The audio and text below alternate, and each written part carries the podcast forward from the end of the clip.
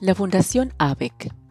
Durante su juventud pasó sus vacaciones en Rigisberg, no lejos del lugar donde hoy se encuentra la Fundación ABEC.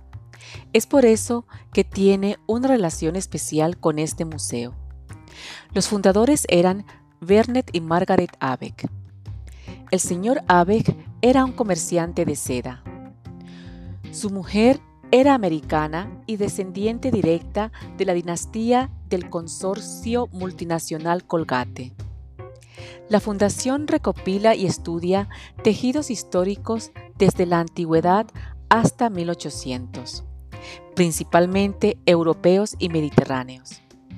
La fundación posee también una importante colección de obras de artes aplicadas, pintura y escultura. La exposición permanente se ocupa de ambos temas principales y, a través de una selección de obras de arte de los más diversos géneros, intenta poner de manifiesto la influencia mutua que existe entre ambos. Así pues, las obras de arte textiles no se muestran de forma aislada, sino contextualizadas en un marco histórico y artístico.